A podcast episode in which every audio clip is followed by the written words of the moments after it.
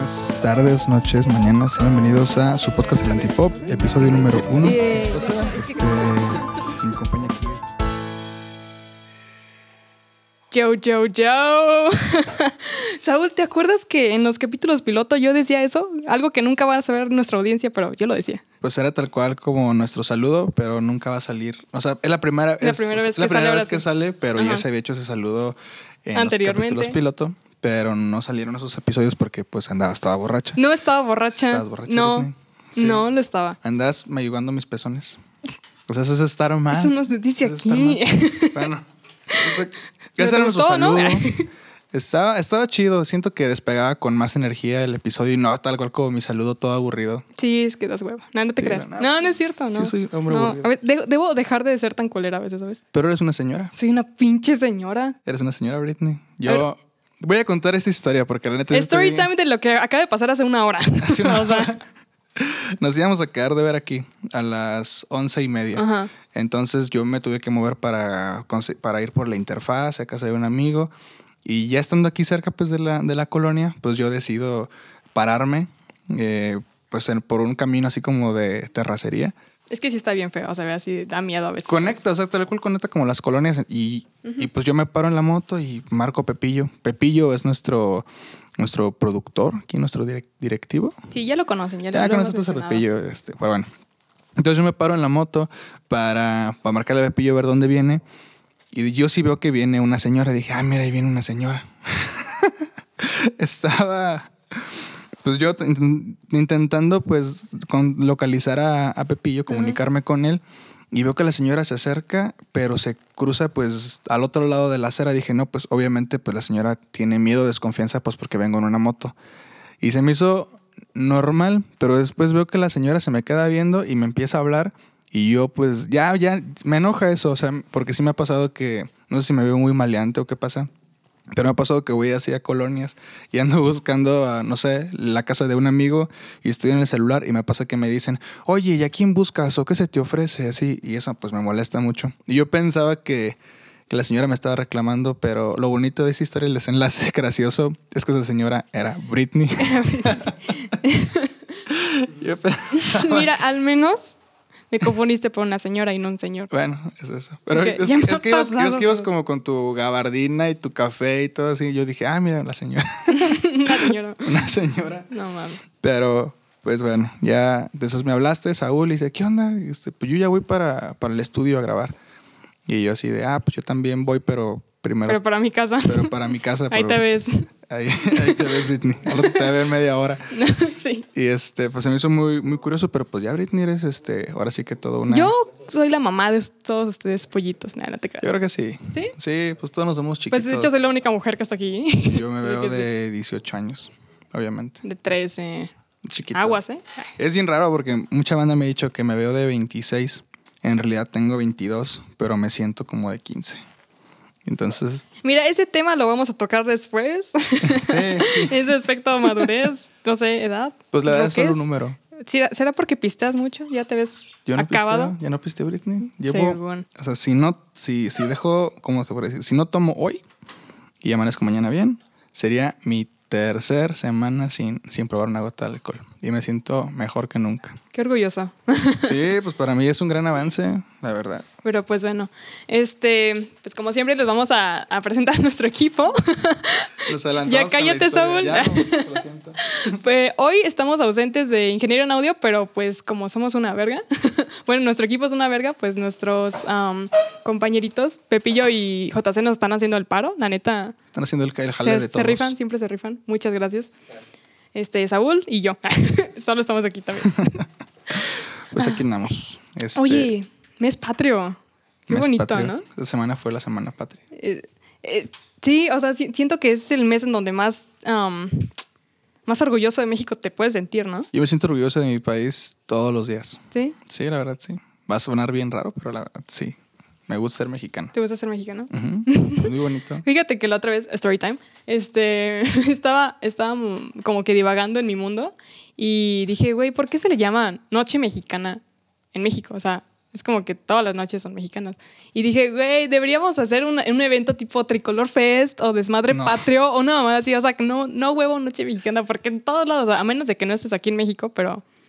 ¿Por qué así, sabes? O sea, si le pones Tricolor Fest, ya estarías agringando una celebración o una tradición mexicana. Que pues bueno, pues, pues Britney pues es de Texas. Britney no es 100% mexicana. Eres 50% mexicana. Este, y por eso yo creo que quieres agringar pues nuestras tradiciones, ¿no? pero pues, ¿por qué no? Sería No, como. Bueno, respecto a tu pregunta, de por qué en Noche Mexicana, si tal cual todas las noches en México, pues son noches mexicanas. Ujú. mi, mi, mi, mi respuesta, sí, pero muy, muy a mi parecer que yo siento, es que es la noche mexicana porque es la noche más mexicana, es nuestro cumpleaños, se puede decir, es el cumpleaños de toda nuestra ¿Cumpleaños de nación. México? Donde pues eh, y nos, nos identifica mucho en el episodio de Mexicano, en el episodio 2, donde pues se sintió tu ausencia, Britney. Sí, este, estaba muy ebria. Estabas muy ebria, por No, eso no no, es por eso no no salió. fui. este, en ese episodio eh, se habló acerca de la identidad del mexicano, de cómo, de qué características pues nos ayudan a identificarnos tal cual como un mexicano. Y se habló sobre la solidaridad. El mexicano es ese, mi casa es tu casa, porque no sé si te pasa que te dicen, oye, vamos a, a mi casa que es tu casa. Ujú. Ese aspecto solidario, el, también lo del Chile, y se habla también acerca de, del albur y de todo este conjunto de, de arte como es la música, el regional y toda esa fusión que ha existido. Creo yo, y la comida, o sea, realmente México es muy rico. Siento en, en la cuestión culinaria, entonces creo yo que la noche mexicana, porque es, porque es la noche donde somos, nos comportamos tal cual como más mexicanos. O sea, ese día, Ajá. si tú no tienes fiesta en tu casa, te apuesto que llegan invitaciones de, oye, pues vamos a mi casa y ahí vas, vamos a cenar pozolito y ahí Sí. a llevar mariachi y nos vas Sí. a pasar chido. Podría ser por eso. Es la noche más mexicana, nuestro cumpleaños. Pero ahora que lo pienso, Feliz no cumpleaños. feliz. de- ahora que pienso, mm, pues a reflexionar en este aspecto del cumpleaños de México, porque es su independencia, Sí. también me surgió una duda.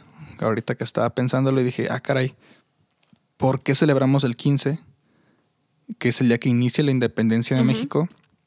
¿Y por qué no celebramos el día que se finalizó? Si normalmente en todos los países se celebra el día que termina, que se concreta tal cual la independencia de una nación. ¿Por qué México celebra el día que comienza? Mi postura es porque el inicio está más interesante que el final, ¿sabes? No, pues bueno, recapitulando un poquito la historia, así como para concretarla, pues sí, se levanta en armas el 15 de septiembre, Ajá. Lo que pues viene siendo Miguel Hidalgo con el famosísimo grito de Dolores, con las vivas estas de Viva la Virgen de Guadalupe, Viva la Independencia y, Y mueran los los gachupines. Los gachupines, los gachupines eran los españoles que residían en que México. chapulines. Los chapulines, no, los gachupines eran los, los españoles que residían aquí en México. Era una manera así de llamarles en aquellos tiempos. Y ese día, se- bueno, a mí se me hace muy emocionante esa parte. y. Creo que para todos es demasiado pues, emocionante ver que un grupo de gente llena de, de gallardía, valentía y pues de toda la opresión que existía por parte de los españoles en México se levantan en armas e inician pues una guerra por nuestra libertad. Existen obviamente muchos mitos Sí. acerca de, de la independencia de México y sobre pues toda su historia. Y, y pasa mucho, por ejemplo, oyéndonos un poquito al final de cómo se concreta la independencia de México, lo que nos cuentan los libros de historia es que pues el ejército insurgente que era comandado o liderado por Vicente Guerrero este estaba pues en una constante guerra, en un conflicto que nunca dio tregua en contra de pues este Agustín de Iturbide, que era el capitán del ejército realista.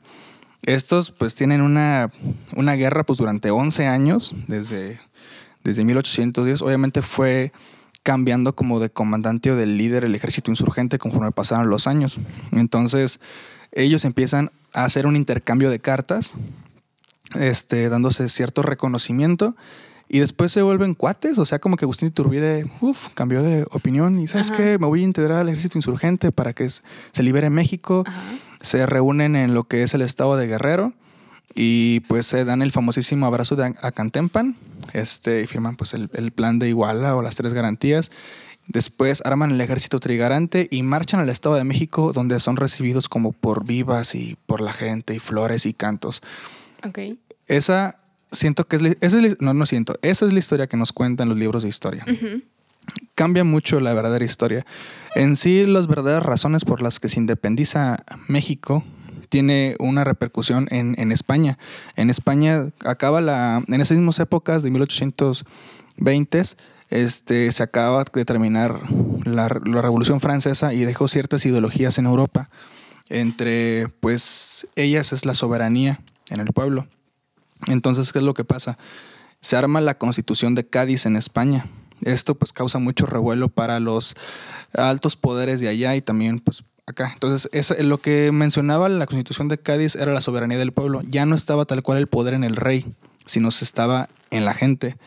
Y este, pues el, el sufragio masculino universal, lo de la libertad de prensa. ¿Qué pasa aquí en México en esas épocas? O sea, se estaba viviendo en, en, México, bueno, lo que es la Nueva España, porque era la Nueva España, Sí, sí, sí. este, pues empiezan a ver aquí los dirigentes, ah, caray, está pasando un desmadre ya, que muy probablemente nos quite privilegios aquí, aquí en México, bueno, en Nueva España, y vamos a perder poder, vamos a perder fuero. Empiezan a armar un, algo que, una conspiración en contra de la corona española. En ese tiempo estaba, creo que Fernando VII, y este, una conspiración aquí en Nueva España. ¿Quiénes? Los altos funcionarios del clero y del, y del, y del, y del virreinato. Empiezan a conspirar en esto que se llama el plan de la profesa. Aquí pues eh, la idea de ellos era que no llegara la constitución a Nueva España para no quitarles privilegios. No querían perder eso. Uh -huh. Y decían, a toda costa no va a llegar eso. Es más, hasta nos independizamos de, de nosotros, de la corona, independizamos aquí a, a, México, pero ni madres que llegue aquí a la Constitución. O sea, para que nos repercuta.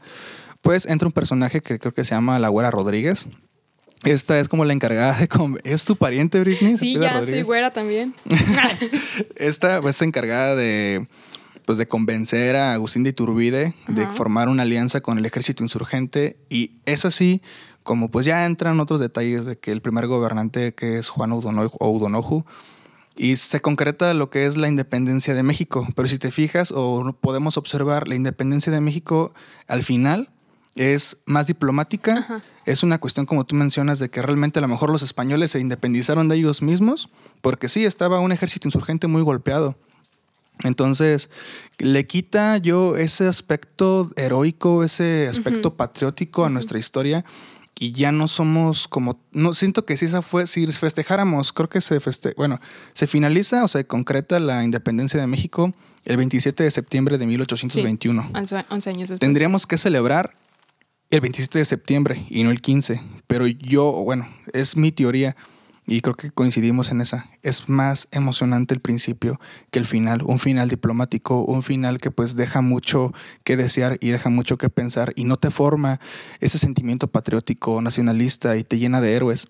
Por eso a, la, a lo mejor celebramos el, el 15, porque el 15 es el inicio de una batalla y te conforma un, un sentimiento como los que te explico antes, más como patriótico. Okay. Es más interesante. Oye, ¿y por qué no hacer así como en las bodas alemanas que dura la boda así como una semana? O sea, ¿por qué no podemos celebrar del 15 al 27? Estaría, estaría chido muy chido. también, ¿no? Pues estaría, pues estaría muy estaría chido. Verga. De hecho, creo que en sí deberíamos celebrar todos los días, o sea, ser mexicano. Y creo que eso nos ayudaría a fortalecernos nuestra identidad y ser mejores ciudadanos, uh -huh. estar orgullosos de nuestra historia, de lo que somos podría funcionar. Pero estaría muy chévere, la verdad. Oye, yo tengo, o sea, sácame la duda. Según era un mito de uh -huh. que durante el porfiriato querían hacer el, el 15 de septiembre como para juntar el cumpleaños de Porfi, ¿no? Era un mito. ¿Era es un que mito? En, en, la época del porfiriato es cuando este, se empiezan a, a, a, crear las fechas, las fechas, las cosas, bueno, uh -huh. las fechas festivas que se van a hacer en México se empiezan a crear en, en esta época del, del porfiriato. Y me da algo muy curioso, o sea, no, eh, realmente creo que esto se estipula hasta Santana, hasta el gobierno de Santana, de que, ¿sabes qué? El 15 de septiembre va a ser el grito y a las 11 de la noche se da, pero es hasta ese gobierno de Santana cuando se, cuando se estipula realmente que se festeja el 15 de septiembre. Pero es muy curioso porque nos pasa en, en el porfiriato que el ángel de la independencia, ese famosísimo ángel donde todos vamos a celebrar ahí cuando gana México un partido o pasa algo importante o el en el que país. van a rayar las feministas. Ah, o sea, pero, es- es- es- pero ahorita hablamos un poquito de eso, pero yo no, yo sí estoy a lo mejor no a favor de que se rayen los monumentos, pero es que esos monumentos, esas pinturas como lo que pasó con la pintura de Madero, pues realmente ya no representan los valores que decía representar. Y si esa pintura ahora funciona como una manera de protesta por algo que es de suma importancia ahora en el país, Sí. pues está bien. Está bien que se raye y no sé, a lo mejor me echo mucha gente encima por decir esto. Pero, Pero pues formas parte incluso, es- estás es creando una historia Ajá. más. Sí, es mi criterio. Yo siento que, ándale, forma un poquito más Ajá. De la historia. Pero volviendo un poquito al ángel, es algo muy curioso que Porfirio Díaz manda poner el ángel como conmemoración del centenario de la independencia de México, Ajá. un 15 de septiembre de 1910. Dos meses después, un 20 de noviembre, se desata la Revolución Mexicana. Ajá. O sea, es como mm, ese contraste de que te hacía representar, no sé, Porfirio Díaz, de que México era un país este, soberano, que su pueblo estaba feliz. Y mira, hasta voy a poner un monumento al ángel de nuestra independencia. Pero realmente había una gran inconformidad en el pueblo que pues obviamente explotó el 20 de noviembre y se desató Sí. la Revolución Mexicana. Es algo muy, muy loco, siento. Está bonita nuestra historia. hombre. Sí, bueno, pues público, este, sé que una vez había dicho que no iba a hacer una clase este podcast, pero una disculpa. Pero está bonito saber, o sea, mira, yo la neta no tenía idea, no, no sabía nada, soy una ignorante en el tema. ¿Por qué? Porque no porque no me interese, sino porque pues no estuve aquí como para Tomar em, esas clases. en- ajá, to- no tanto tomar esas clases porque igual te las siguen dando, pero no me llevó a entrar esa afinidad sobre saber todo eso, o sea, la importancia de, de nuestras fechas incluso y de los acontecimientos. Sí, está, está, está muy bonita nuestra historia y tiene Ajá. también muchos datos curiosos. Por ejemplo, este también, el de Miguel Hidalgo. Que tal cual Miguel Hidalgo no es ah, no Miguel era Hidalgo. Miguel Hidalgo, que era un güey X, de- un Sí. güey X en la vida, que se lo encontró y dijo, no, pues tú estás guapo, ¿no? Te voy a pintar y vas a hacer la representación gráfica de... Fue hace como un año, de Un hecho, héroe. que se puso de moda ese video de, de esa, esa teoría conspirativa de que Miguel Hidalgo no era Miguel Hidalgo porque en los tiempos de Maximiliano de Habsburgo, pues realmente era un dirigente que el pueblo no quería. Entonces él quería como que darle un héroe a nuestro país. ¿Y quién era la cara? Pues realmente se había corrido, obviamente, la voz de que Miguel Hidalgo y Costilla, él había este, iniciado todo este movimiento de independencia. Y pues era como el héroe patrio. Entonces... Maximiliano manda poner este. Dice, ¿sabes qué? Pues quién era Miguel Hidalgo. Pues nadie sabía porque no se podía retratar a un sacerdote de una parroquia. No, no tenía ese derecho, solamente ten- tenían a ser retratados, este, no sé, por ejemplo, un obispo, un arzobispo, un virrey. Este, en, la, en la jerarquía de poder, pues solamente los altos mandos tienen derecho a ser retratados y no un sacerdote. Nadie sabía, no estaba documentado cómo era Miguel Hidalgo. Entonces, ¿sabes qué? Pues le dice a un pintor, pinta a Miguel Hidalgo, mira, está este camarada mío, échale ahí. Píntalo tinta". como tus chicas francesas, vas. Y vas, y ahí está don Miguel Hidalgo. Nadie sabe realmente quién es Miguel Hidalgo. O sea, sabemos lo que hizo, pero Sabe- no. Pero no. Y también hay mitos a Miguel Hidalgo. Desde que no era como la gran persona que se movía por. Era un criollo y se movía por otros intereses. No tal cual Ah, quería como. palanca, que- ¿eh? Sí. Tenía hasta hijos, creo. Ay. uh, Tenía hasta hijos y esposas, Miguel Hidalgo. Pues es Esposas, no esposas. no, imagínate que hubiera tenido una esp- Ya no voy a decir Poliamoroso más. Es un, héroe, es un héroe Es un- patrio. Sí, sí, sí. Es sí, un sí. héroe patrio. Nos dio, nos dio la libertad. Tenemos ahora nuestra libertad Nuestra también. libertad. Ujú. Pues tenemos libertad de expresión, al menos. Sí, pues Podemos opinar. no están los teléfonos checándonos como en China, que si dices algo en contra de, del presidente, bueno, si es En el Corea presidente. también, ¿no? ¿Es- es pres- ¿Tienen presidente en China, tal cual? O como que... No sé si sea presidente. Presidente Pero- o- Sí, no, no, o no, no sé si sea presidente de China. Bueno, su gobernante. Ajá. Este, que te, te, pues, están, te tienen espiado. bien rastreado. Ajá.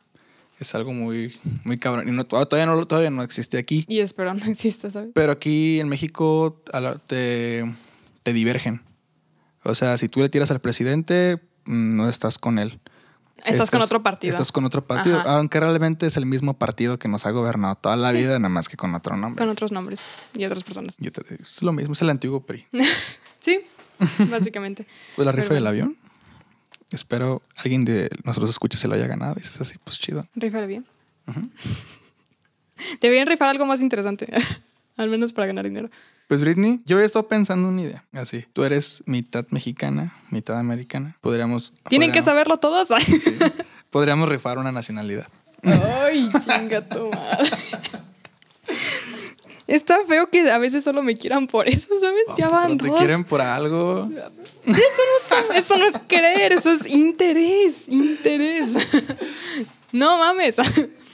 Pero sí, mira, vamos a crear un hashtag para... Vamos a hacer una dinámica, una dinámica en estos días de rifar una nacionalidad para que... Rifaron mi nacionalidad, mis papeles. no. Solo son tres meses. tres meses de convivir.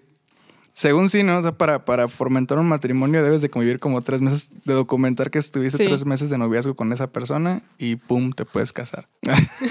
Escríbenos. Ah, no se crean, Pero no, bueno, no, volviendo. Bueno, ahora te, te, te doy otra pregunta. ¿Y tú crees que sí hay algo que celebrar en este mes patrio? ¿Por qué? Sí. ¿Sí hay? O sea, como que. O sea. Pues, o sea, hay muchos apesares. Ujú. Hay muchos pesares. O sea, tenemos, creo que la onda de delincuencia más cabrona que ha existido Sí. en el país durante muchos años. Este, tenemos. Nuestro una- grado de impunidad es del 99%. ¿Sabes? y hay mucha corrupción, hay un dirigente que, pues, o sea, no me gusta a mí victimizar de que el gobernante y que el gobierno, bueno, que el gobierno tiene de que la el gobierno culpa te- de todo. Porque No. realmente nosotros somos parte del país y nosotros hacemos el cambio. Son cosas. No, bueno, ni siquiera cambio, sino nosotros hacemos las cosas para formar a un país como tal, ¿sabes? Nuestros valores es tal cual, es- es- son como lo que nos ayuda a identificarnos y a crear un mejor, una mejor nación. Eh, creo que a veces no es recíproco, porque el mexicano sí es muy trabajador. Y creo que nada nos indignó más, aquí en Salamanca por lo menos, esta onda del cobro de piso, de que pues, realmente ya no puedes ni trabajar. Y, y si es indignante, a lo mejor es, es lo más indignante que no te dejen ni trabajar, porque es, no quiero decir que es lo mejor que sabemos hacer, pero es algo que hacemos la mayoría de los mexicanos, trabajar y pararnos todos los días para ganar, pues, Nuestros no- pesitos. nuestros pesitos, ¿no? Y vivir bien. Entonces, que te quiten ya el hecho hasta de trabajar, pues es indignante. Entonces, si algo que tenemos que celebrar, pues lo dice, está hasta nuestra bandera, el rojo es la unión, nuestra, nuestra solidaridad, nuestra unión como ciudadanos. Eso siento que es lo que nos, nos queda por celebrar. Es, ac- pues dice ahí una, una porra que el pueblo unido jamás será vencido. Y creo que sí, tenemos mucho poder nosotros como ciudadanos. Y este y eso podemos celebrar. A lo mejor sí. Hay muchas carencias, hay muchas problemáticas, pero eso podemos celebrar este 15, este 27, este 20. O sea, realmente Toda somos eso. vida. Somos eso, somos un levantamiento, somos una voz. Eso es lo que somos. Entonces podemos celebrar eso.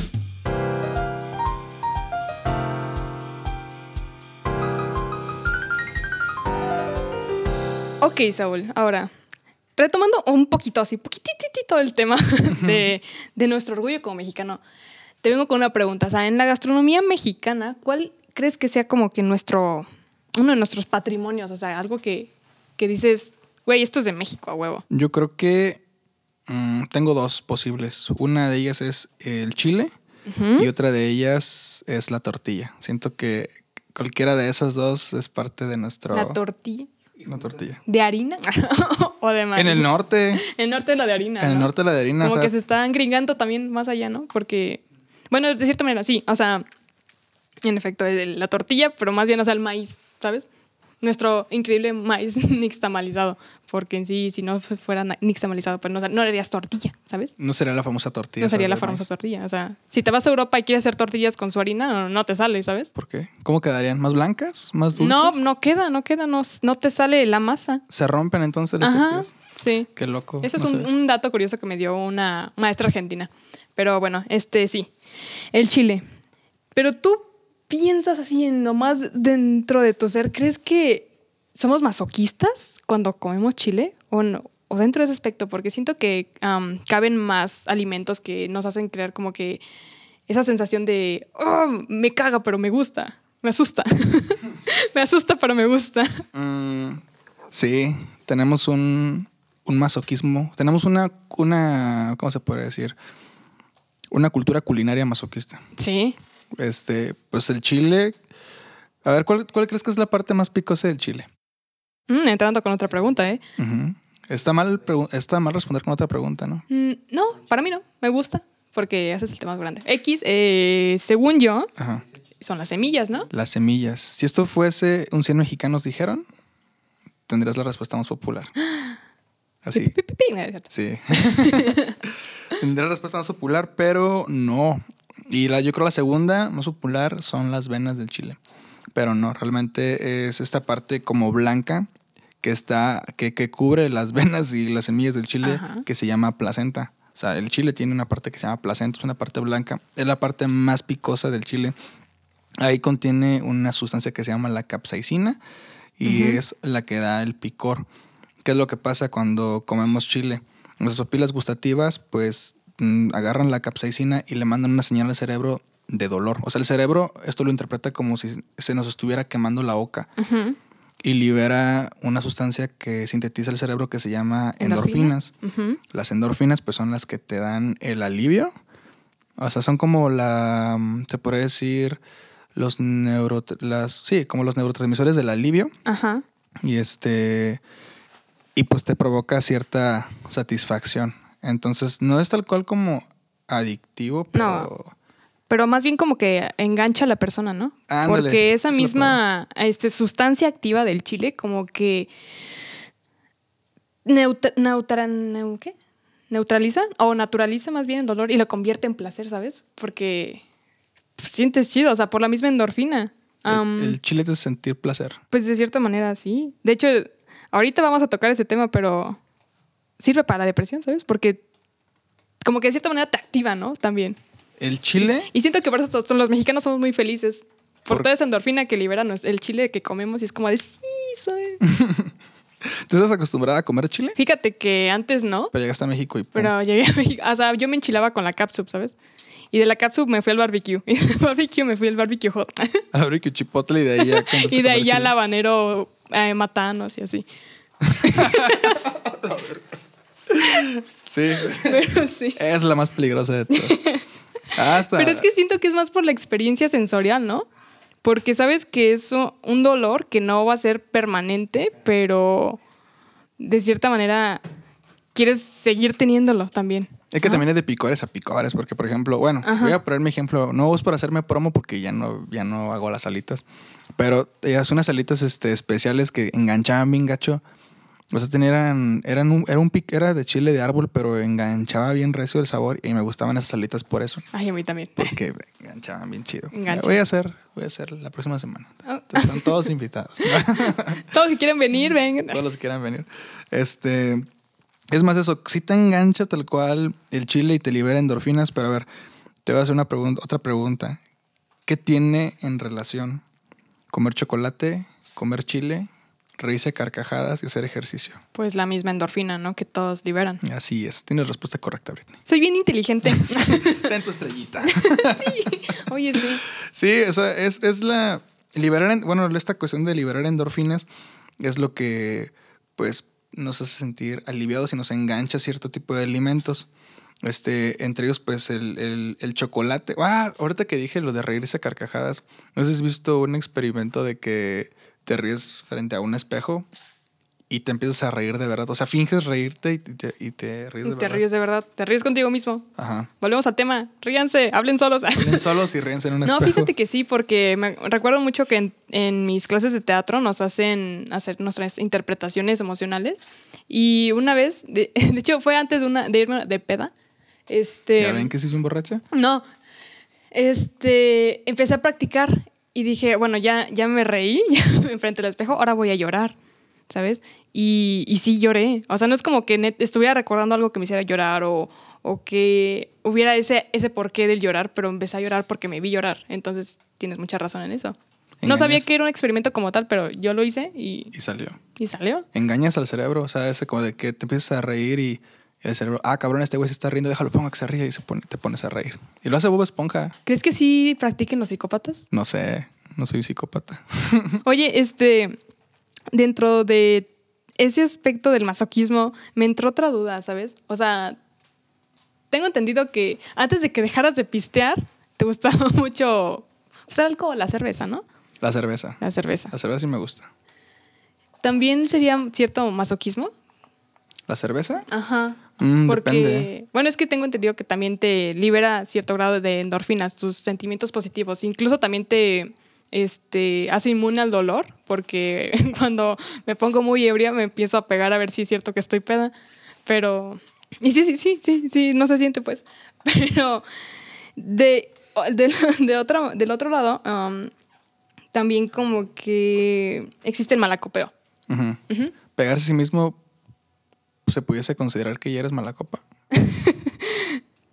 Eh, no, siento que ser mala copa ya es cuando empiezas a, a chillar de la nada y, y a llamarle a tu ex o algo así, ¿sabes?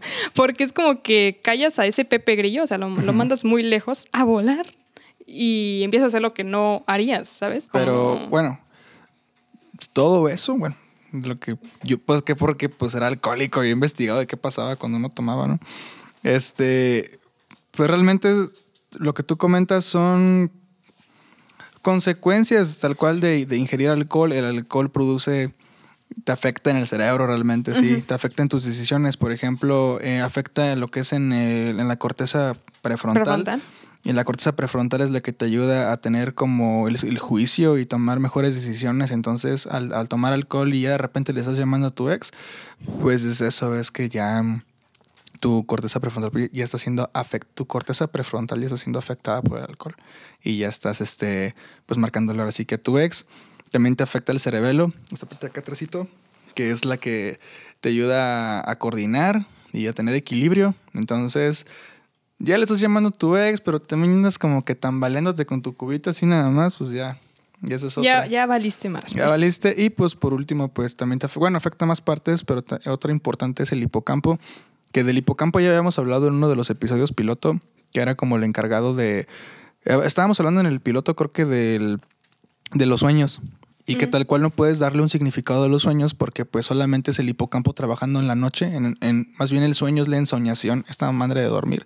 Y él organiza la memoria. Pues es el encargado de organizar la memoria y por eso tenemos como lagunas mentales al día siguiente, Ajá. pues porque también se dañó la parte del hipocampo y está pegadita a la amígdala.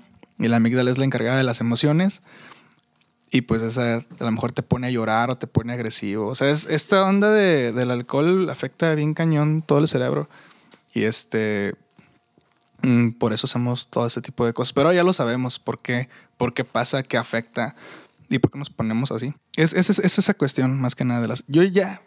No, no no es de que lo quiera dejar. Porque tal cual a mí la cerveza sí me gusta. O sea, el. y el tequila. Pero ya lo demás así como que no, no, no me gusta. No sé si tan Yo chido. siento que más bien estás buscando un... con qué sustituirlo, ¿no? Porque ahora estás mucho con tu onda del café. Y el café también podría ser, de cierta manera, un masoquismo, ¿no? Yo sí lo tomo así. Fíjate que no es paro, Britney, pero tomo más café y me gusta mucho a mí el café amargo. Ajá. Así sin azúcar, sin nada. Pero sí lo. Porque sí da cierto masoquismo, o sea, me lo tomo, pero porque. Pues más oscuro, o sea, más amargo que Mientras mi más vida. amargo, como que. Y más oscuro más que mi levanta. pasado. ¿Más Así me gustan. ¿Eh? Más, Más oscuro que tú. más oscuro que yo. Más oscuro que yo regresando de la playa. Así me gusta el café. ¿A ti cómo te A ver, antes, si dijes, ¿tú a qué te consideras pues de más gusto? ¿A la cerveza o al café? Al café. No es como que me ponga a pistear a las 6 de la mañana porque sí, ¿sabes? ¿Por qué no? Pues porque no encuentro esa afinidad con el sabor de la cerveza a las 6 de la mañana. Le encuentro más con, le encuentro más con un cafecito porque me hace recordar a, a cuando me levantaba a las 4 de la mañana, me iba a los festivales a trabajar en chinga y me, me compraba mi pinche cafezote y me hace sentir muy despierta. O sea, tengo un conflicto al respecto porque también siento que el café ya no me hace efecto como tal de, bueno, la cafeína, pues, que de que me despierte, sino es más bien como esa costumbre, esa sensación rica, calientita, bonita. Porque, ah, de hecho, en la mitología árabe, este, incluso café significa excitante, ¿sabes? Me excita tomar café. Tomar café. El café es excitante. El café es excitante. Ah, está bien curiosa esta onda de las palabras. Porque también, por ejemplo, hay un dato curioso. Ah, voy a rematar con otro dato curioso. Pero la palabra felicidad proviene del griego felar y significa el que mama bien. O sea, como un concepto que tocamos en el primer episodio para que la gente lo vaya a ver. Este, que es este, la felicidad, que probablemente es esa sensación de sentirse bien y todo el rollo. ¿Cómo puede llegar a provenir de algo, pues no sé, sexual? como pues fueran siendo las, las felaciones. Y ahorita que comentas eso del café que significa ¿Excitante? excitante, te voy a dar otro dato curioso, pero quiero que me digas cómo te gusta el café. Ok, me gusta. Antes me gustaba con mucha leche. Y ahora sí me, lo estoy empezando a tomar negro, pero todavía le pongo azúcar. De hecho, otro dato curioso. aquí, aquí van a aprender mucho. Y no, son, y no eran clases. Y no eran clases. O sea, es más bien como una teoría. Eh, supuestamente, si tomas o no tomas el café con leche, es eh, dependiendo qué tan cercano eres a, a tu mamá. Y de cierta manera, como que me, me- me- le, tengo, le tienes. ay, de cierta manera, como que tiene sentido porque, pues porque la mamá te amamanta y todo eso, ¿no? Y la leche y la chingada. Entonces, siento que es por eso. Y por otras anécdotas, o más bien este, afirmaciones que me han hecho de, ah, pues sí es cierto. O sea, no soy tan cercano, pero y no, y me gusta el café negro y no sé qué. Y es como de, ah, puede ser. Pero Pues tal cual es una teoría y las teorías, pues la estadística puede variar. O sea, puede que es una probabilidad muy alta esa aseveración, pero por ejemplo en mí no aplica. En mí, este, a mí me gusta el café sin leche y sin azúcar, pero creo que yo tengo un, un muy bonito vínculo con mi mamá. Una, una- yo llevo una relación como muy cercana con mi mamá, es mi mejor amiga. Entonces, pues siento que ahí, ahí no aplica, pero no dudo que, que esa teoría, pues, mm, no sé, su estadística sea válida con el- la mayoría de las personas. Pero bueno, bueno, ahorita que me cuentas de que te gusta así el café y a que a mí, que a mí me gusta bien amargo, y era, es como mame, o sea, la gente usa esto de mame de que, uy, el café amargo. Yo no quiero ya empezar a mamar con eso porque me, me, me metería al, al tren del mame. Pero hay algo, me puse a investigar y está algo muy curioso. Y pues espero los escuchas, no sé, algunos se van a sentir halagados y otros a lo mejor pues les va a pesar un poquito. Los voy a poner a pensar. En la Universidad de Innsbruck se hizo un estudio a, a dos grupos, uno de 500 y uno de 400 personas se les hizo un test de los gustos más preferentes que tienen. Sí, salado, amargo, agrio. Y, les, se les- y se les hizo otro test de personalidad. En el primer, el- la bronca aquí es que las personas que tenían una preferencia por gustos, como, como por los sabores amargos y agrios, en el test de personalidad salía que eran personas con alto potencial agresivo, psicópatas, maquiavélicas y de pensamientos oscuros. Y así de, ah, no manches, qué feo. Porque pues yo no me considero maquiavélico o con problemas de agresividad. Al contrario, al contrario siento que soy como pues muy, tranquilo. Pero hay mucha gente que eso le... No sé, como que... como, eh, más bien como que ya romantizaron ese aspecto de, de ser psicópata, ¿no? Sí, esa como de... Es un halago que, te, que a mucha gente le diga, no, es que eres como psicópata. Ajá. Y, Es como de, "Ay, ya lo sé. Y le gusta. No, hay gente que le gusta esa onda de, sí, soy tú un psicópata. Soy como Ted Bundy, soy como Como el güey de You. el güey de You. ¿Sí has visto esa serie? Sí, pero la segunda temporada se me hizo bien tonta. O sea, la primera se me hizo buena, Sí, la que- segunda fue así como de, ah, no manches. Pero a ver cómo sale la tercera. Ex. A ver, ¿Va a haber tercera? Sí, espero. No. Tiene manches. que haber ¿Ya tercera. para qué? Ay, no. ya. Güey, pues ya otra obsesión rara. Pues sí, pero bueno, yo no voy a hablar de eso porque voy a spoilear a la gente, pero sea, al final sí está viva, ¿no? se la encuentra. Al lado de su casa. sí, está, Sí. está bien cabrón. Ok. Pero romantizan ese rollo, yo siento que lo romantizan más porque ser psicópata tienes un IQ más alto, Ajá. eres supuestamente más de hecho, sí. inteligente. Sí, son sabes más persuadir súper bien a las personas, sabes comunicarte de la manera que, que quieres, específica para tener lo que quieres también. Ajá. Un eres un líder Eres nato, un líder nato. Ajá. Como Charles Manson. Ese güey está bien loco. Eh, para mí es el psicópata más Charlie loco. Chaplin. No, No, Manson. Ese vato hasta creó una religión. Güey, ah, ¿poco? Y, pues incitó a que se suicidara. y Un suicidio colectivo. O sea, ni siquiera tuvo que matar al. Podem- Podemos hacer un capítulo de psicópatas. Estaría muy loco. Aunque ya debe haber muchos podcasts con esa temática ahí en Spotify. Sí. Pero pues Charles Manson se me hace algo bien loco porque provocó un suicidio colectivo. O sea, ni siquiera el güey los mató. Los persuadió Ajá. Para que se suicidaran. ¿Qué pedo con eso? Está más cabrón que, que matar. O sea, matar sí está muy feo, pero eso se me hace más loco persuadir un cientos de personas para que se avienten de un barranco.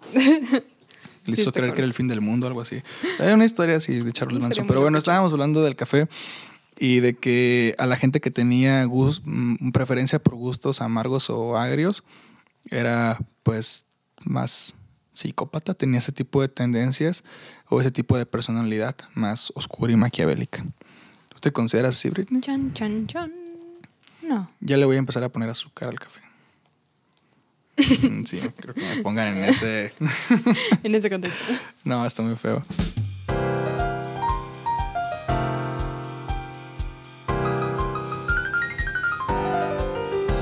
Saúl, A ver. escucha. Story time, otra vez. Mira, fíjate que una vez yo estaba en mis clases de cocina, cuando todavía eran presenciales. Eran básicamente estar cinco horas en la cocina. Podrías decir, qué chido, ¿no? Comes mientras cocinas y estás, haces tu clase y no sé qué. Pero fíjate que no sé si a ti te pase, pero a, mí lo personal, cuando estoy oliendo bastante la comida, pues me siento como llena o satisfecha o como que ya no me dan ganas. Y esto lo puedo afirmar con otras personas que también cocinan o que están en sus cocinas económicas o que sí se la pasan ahí y es como que, pues no, la verdad, no es como que tenga tanta hambre ya porque ya me la pasé oliendo, probando poquito a poquito, o sea, no es como que lo pruebes todo y digas, así que ya te, te montes tu platillo y dices, ah, sí, ya te lo comiste todo y te llenaste. No, sino que lo prueban y ya, o lo, lo huelen y ya, como que están satisfechos al respecto. No sé si a ti te pase. Como que, que me, que me. Que oler te llene. Ajá. A mí me da mucho antojo estar oliendo, pero eh, me pasó algo parecido cuando trabajaba en Kentucky. Trabajé alguna vez en Kentucky en mi vida.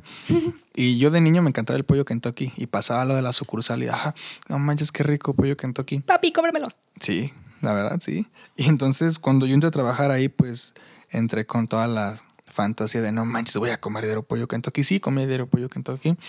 Nunca me cansé de ese pollo. Hasta la fecha siento que no, nunca me he hartado.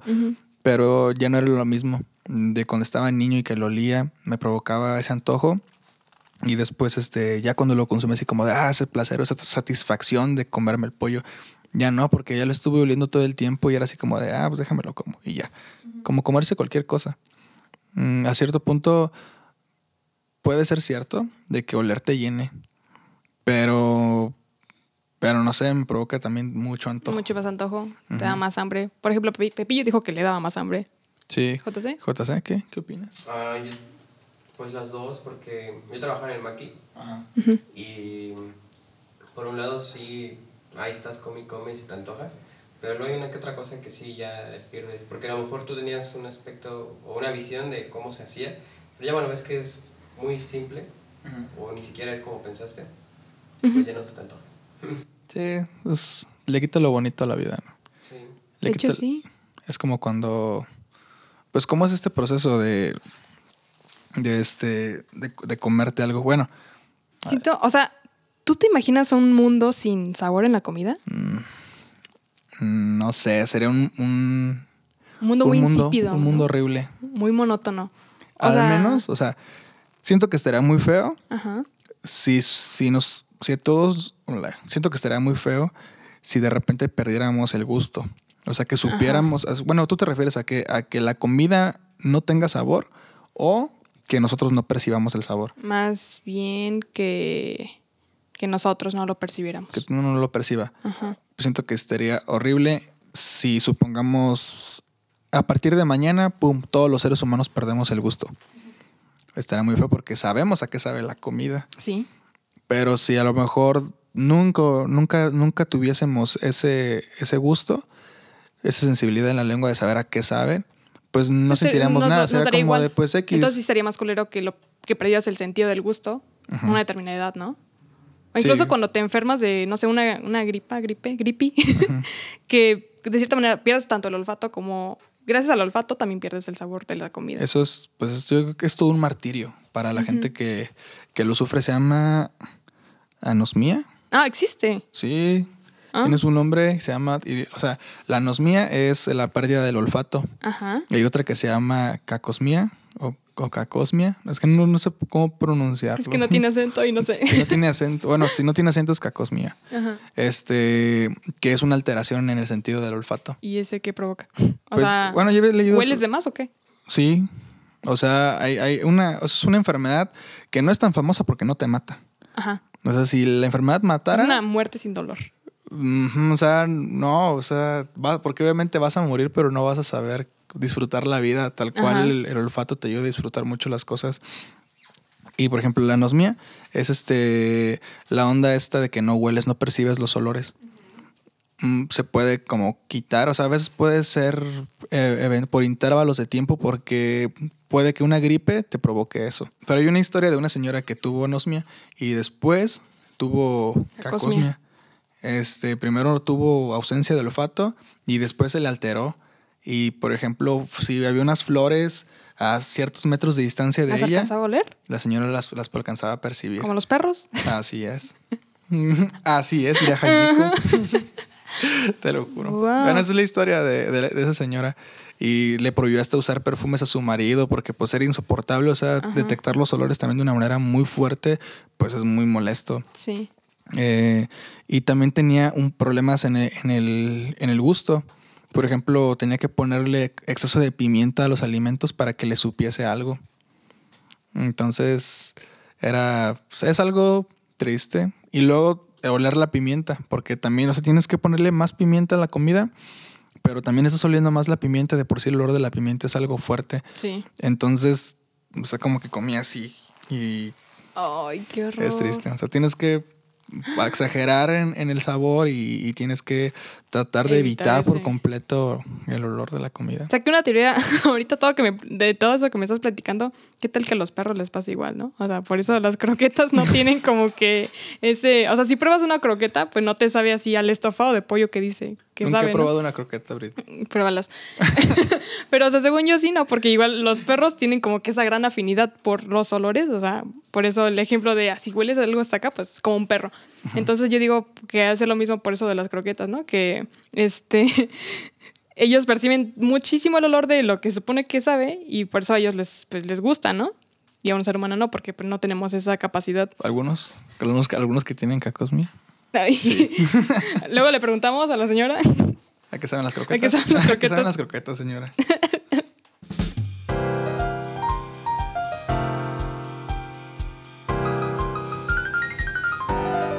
Retomando el tema más bien de, de por qué para mí sería un martirio, básicamente, pues que no pudiéramos sentir el sabor en la comida. O sea, siento más bien que también el que tenga sabor hace la vida más compleja, ¿no? Porque si, imagínate un, o sea, creo que la única ventaja sería que seríamos un poquito más sanos, ¿no? Más saludables, porque no te sentirías culpable así de, no, pues comí muy salado, comí muy dulce o comí algo bien, bien asqueroso. O sea, no tendrías esa culpa, pero siento que de igual manera el ser humano no hace algo si no tiene una recompensa al respecto, ¿sabes? Por eso siento que es de los pocos o de los tres placeres únicos de la vida. Comer, dormir y hacer el sin respeto. Es ¿Sabes? delicioso. En- sin respeto. bueno, ahí depende cómo lo hagan. Pero... Sí, delicioso sin respeto. Sí, sí, sí. sí. Sí, el chi- ¿Cómo, ¿Cómo le decía esta pinche vieja? Bueno, X. Pero bueno, o sea, entiendo el aspecto de que es más bien por, por las papilas gustativas, por todo ese proceso de que al momento de que te metes algo en la boca, pues igual empezamos a salivar, nuestro cuerpo está listo para digerir, le manda esas, esa información al cerebro para saber si algo es amargo, dulce, este, ácido. ¿Ácido? Ácido, am, ¿qué otro era? Ácido, salado. agrio, Salado y umami. ¿Umami? Sí, umami. Yo no sabía que había cinco, pero pues hay cinco. Ese es el umami. Se deriva de una palabra japonesa, creo que significa sabroso. O sea, sí, significa sabroso. ¿Y qué, qué pedo? Nunca lo he escuchado. Sí. ¿Qué, Es como si fuera una fusión de todos esos sabores y eso lo percibes, miras de cuenta que tu lengua es esta y lo tienes aquí, Me básicamente. pillo un acercamiento a la mano de. Aquí lo tienes. aquí. Este, eh, empiezas a percibir el sabor umami. Eh, no sé con qué podría relacionarlo. Yo diría que con el tomate. Con el tomate, tomate conocido popularmente como el jitomate. Culturalmente en México como jitomate, pero Ajá. sí, el tomate. Tomate. El tomate sabe umami. Para mí. Entonces, el aguacate tal vez también sabrá umami. El aguacate. Porque realmente no sabes a qué sabe el aguacate, ¿o sí? O sea, no es como que digas, sabe salado o sabe dulce. O sea, Nada más sabes que está solo bueno. sabe rico. Ajá, solo sabes. De hecho, yo soy un poco alérgico al aguacate. Me. Chinga. neta, o sea, me, me provoca como un cosquilleo en el, en el paladar. Y en la lengua y en los oídos cuando consumo aguacate. Pero me encanta el aguacate. O sea, no es como una barrera para que yo no lo consuma. Yo, pues, me lo como. Sí. Pero se la come. bueno. Que no, que me el aguacate. ya vamos a empezar con los albures mexicanos. Te estás mexicanando mucho. Pues estás- sí, no mames. Estás albureando. Sí, pendejo. Ay, no te creo. El, por ejemplo, una vez, y siento que el aguacate lo, ¿cómo se podría decir? No lo disfrutamos como tal. Eh, siempre lo asociamos un poco más a sabores salados o cosas así. Con platillos fuertes. Con platillos fuertes. Y ahí una vez probé un batido de aguacate. Está bien bueno. Sabe. Sabe umami. Sabe raro. O sea, no, te, no ¿Sabes qué está otra cosa sabroso. sería pero no. umami? El nopal, ¿no? ¿El nopal umami? Que tampoco es como que sepa algo A lo en mejor y sí. concreto. Sí, a lo mejor y Y sí. hay no nieve de qué nopal. Está bien bueno. Prueba la nieve de nopal. como la nieve de aguacate también. Yo, yo- de hecho, sí. O sea, yo invitaría a la gente a que experimentara con sabores, ¿no? Esos sabores que dices, no, pues. O que se imaginen, ¿no? Como, esto no sé a qué sabe, pero hay que combinarlo, ¿no? Por ejemplo, el, la- el batido ese de, de aguacate, Ajá. que es una gelatina de aguacate. Una gelatina. Podríamos hacer también una gelatina. Estaría muy de aguacate. cremosita, ¿no? Muy rica. No sé. A lo, mejor, a lo mejor y sí existe, pero no la hemos probado. Hay que buscar en, en YouTube tutorial para hacer una, Gelatina de aguacate de Yuya. una, jale- una jaletina de aguacate. Podría funcionar, a ver, a ver a qué sabe, no sabemos. Este, pues es esta onda, ¿no? Que nos equivocamos de. Pues tenemos como prejuicios por la comida, por los sabores, pero pues yo nunca había oído hablar de esta onda de, del umami. Para mí es 100% No. nuevo. Y si alguien del público sabe qué es el umami o darnos un ejemplo bien de qué es, pues estaría chido.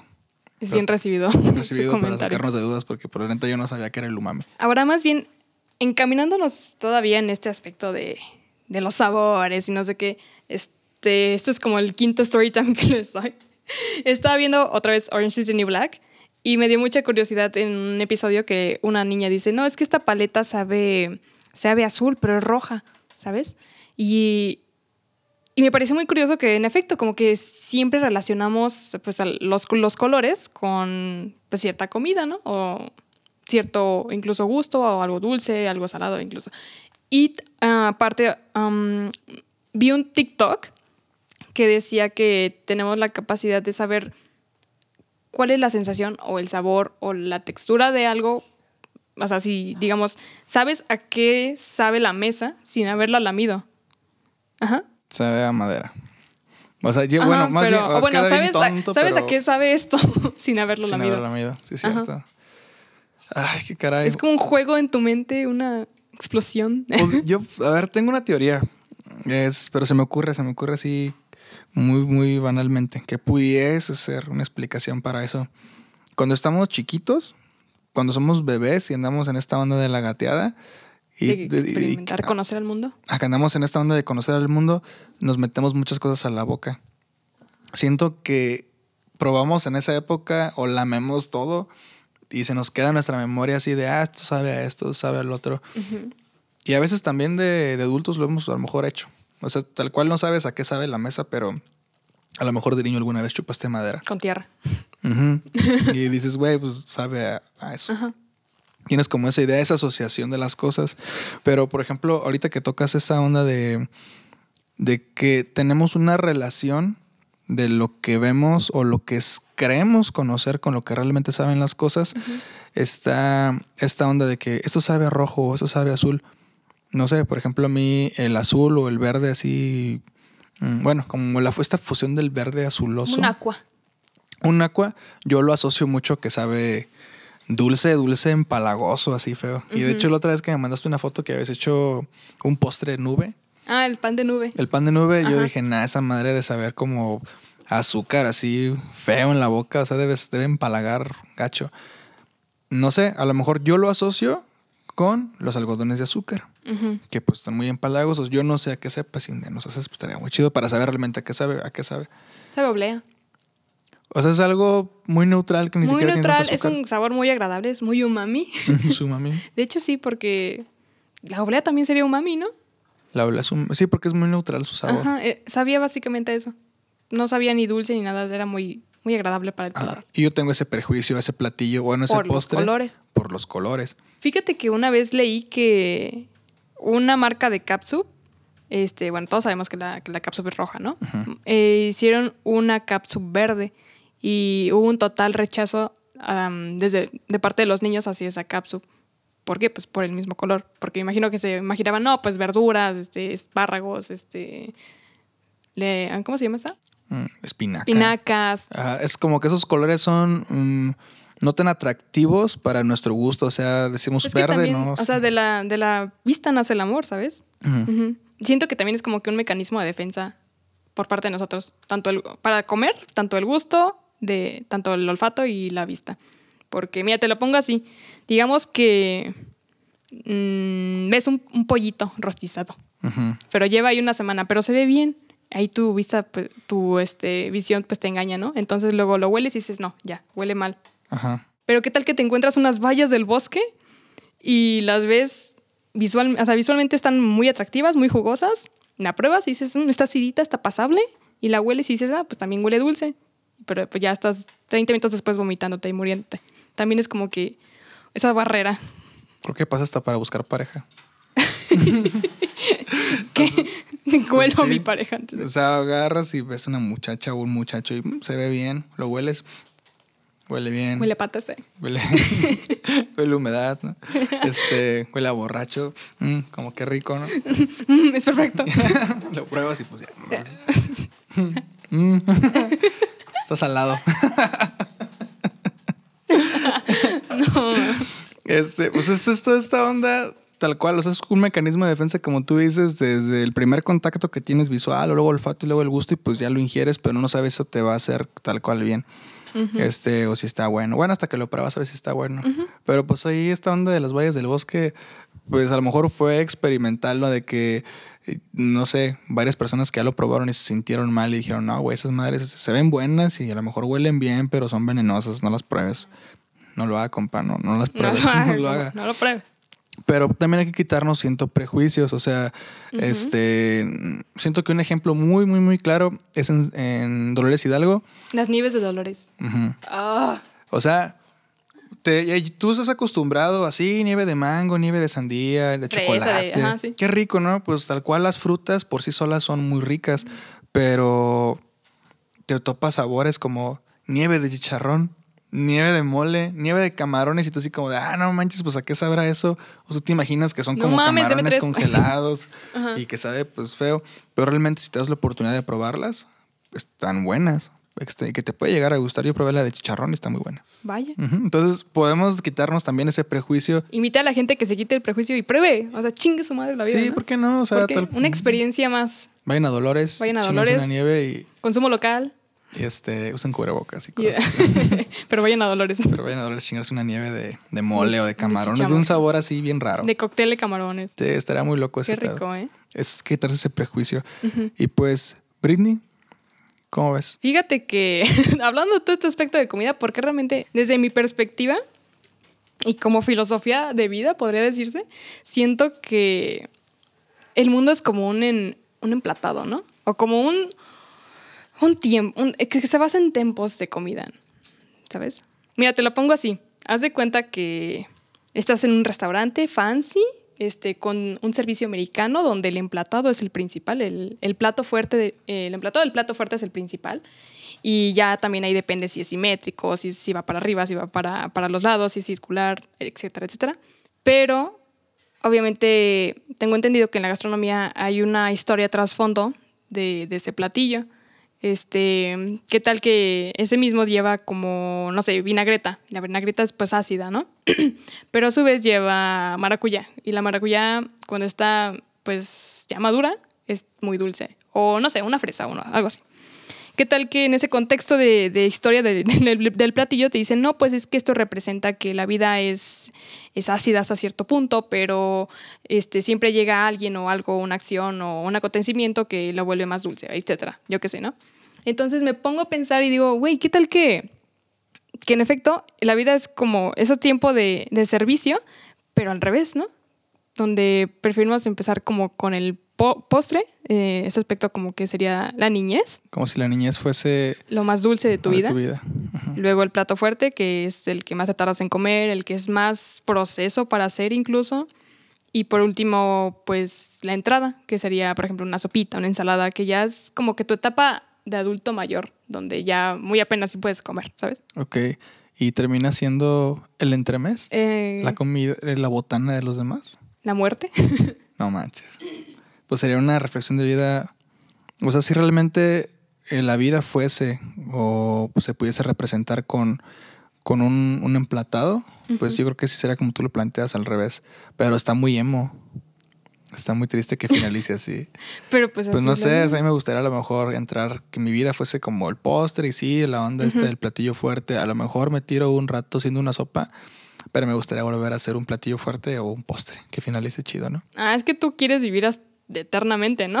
Sí, eso, lo- eso lo dijeron en el episodio, en el primer episodio, pero pues, Pues, pues sí, realmente es eso, o sea, ser eterno es más chido que... Que, que ser- morirte. que caducar, pues sí. Es que al fin de Que ser un cuentas la simple gente... mortal. Pues sí, es que al fin de cuentas la gente lo que quiere es morir que para tener una vida eterna. Mucha gente cree eso. A mí se me haría muy chido ser eterno porque experimentarías un buen de cosas en esta vida. Pero siento que la, la felicidad, estábamos hablando en ese episodio de la felicidad y JC puso el ejemplo de Wolverine, de que Wolverine es eterno, pero que la misma eternidad lo frustra y lo deprime porque hay muchos acontecimientos que pues él ya no quiere vivir. Ya se le murió su esposa, ya este rollo, y eh, ha visto mucha gente que se muere incluso hasta por su culpa. Y eso lo deprime y es lo que pues, pues frustra a este personaje. Y yo lo veo de que si eres eterno, pues no sé, 50 años de mi vida puedo ser ingeniero, otros 50 médico, otros comediante, así. Entonces estaría muy chido eso, pero realmente nunca te frustraría si siempre tienes como la felicidad en ti. Si tuvieses la, si tu felicidad se basa como en cosas externas, pues sí, un día te vas a cansar porque el día que tú, el día que tú no tengas esa cosa externa vas a dejar de ser tú y ese día te vas a deprimir y vas a querer morirte porque vas a estar Ajá. basando tu felicidad en algo externo. Ok. Pero si lo basas en algo pues muy ¿Tuyo? dentro de ti, pues puf, tú puedes ser feliz 500, mil, 2000 años y ser eterno y está chido. Y si no, entonces, y si la gente no quisiera ser eterna, entonces pues para qué se porta bien, ¿no? Bueno, en, en el aspecto del, del- del cristianismo de que oh, vamos, a, vamos a tener una vida eterna después. Sí. o pues la- bueno, son como temas, Son temas de, di- diferentes. Pero pues te late si cerramos aquí, Britney. Sí, Perfecto. me parece bien. Pues aquí cerramos este episodio número 5 o 4. 5 5. Es el episodio Es número 5, cinco. ¿verdad? Ajá. Este, pues de su podcast El Antipop. Entramos a esta onda de los, de los saludos. Ah, tenemos unos dos saludos semanales. Ajá. Mm, but we're gonna make kind of a twist with it because um, these two greetings are for someone who doesn't speak Spanish, actually. One of them is for Hayden. Um, Hayden is a guy who I met in a random app. It's called Azar. He's a really nice guy. Um, but anyway, uh, thanks a lot for for trying to understand us even when we don't actually know what we're talking about. But anyway, and the other one is for Christina. Christina. So, do you have anything to say about it? Yes. Este, le voy a mandar un saludo a Cristina, a Chris. From Este, Czech Republic. Ya, hasta República Checa, hasta allá se va, pero pues lo voy a mandar en inglés porque pues creo que ella habla inglés. No soy muy bueno en inglés, pero pues bueno, hay que mandarle su saludo. Thanks a lot for the super Chris. Um, you're amazing. Uh, send you a hug. ¿Cómo se send you a hug? Send you. Este, no sé si suene muy atrevido para alguien de República Checa que yo le mande un abrazo. Es que la- Pues- cambia la cultura, por ejemplo, la- los latinos somos como muy de... Muy amigables, muy amorosos. De que, oh, la onda. De que no conoces a alguien y ya lo estás besando. Sí, la neta. Eh, por ejemplo, los colombianos de que, oye, parce, y que en corto te saludan y te saludan muy bien. Somos muy calurosos. No sé, este, en República Checa cómo sea la. Pues La ella es muy agradable, muy tierna, muy, muy cálida, así que no, no creo que se tome mal, no mames. ¿Quién se toma bueno, mal un abrazo? Pero bueno, no sé, porque ya ves este. La Los onda- japoneses. Sí, los orientales no más, no. Son muy aburridos, nada, no te creas. Aburridos. No te creas, coreano vamos a, blogs, eh. vamos a tener un, un, un invitado. En el próximo capítulo vamos a tener un invitado, eh, Masashi, Masashi. eh, de Japón. ¿Ese se deja dar abrazos? Pues yo creo que sí, espero que sí. Lo voy a abrazar. y besar. Sí. este. Pues bueno, Pero esta bueno. onda de los saludos, pues a quien guste que le mandemos un saludo. O una mentada de madre, incluso. Mentadas de madre, saludos, declaraciones de amor. Declaración de amor. Este, escríbanos a nuestro Instagram del Antipop y ahí pues estaremos enviando pues los saludos semanales a toda la a toda la gente. Próximamente también bromas telefónicas por Dinámicas con nosotros. eh, con JC. No, Si es que nos deja. ¿Quién estaría chido para una broma telefónica? ¿Tú? ¿Quién estaría chido? ¿Tú? ¿Yo? Sí, tú, JC. Estaría chido. Estaría re bien. Pues bueno, se queda ahí sobre la mesa, ¿no? Esta onda de, de más dinámicas. Y pues nos queda nuestra despedida. Fue un gusto, Saúl, Un gusto, platicar con usted. Muchas gracias. Divagar. Señora, señora Britney, ahora no nos drogamos. Hasta el rato. sí, ahorita que lleguen mis postres mágicos. Ahorita que lleguemos. Kidding. Hacemos otro episodio, ¿no? No, no, no. Bueno, ya. Bueno, Pues bueno, un gusto. Este, y pues gracias, gracias. gracias a todos ustedes por escucharnos. Aquí en su podcast, El Antipop.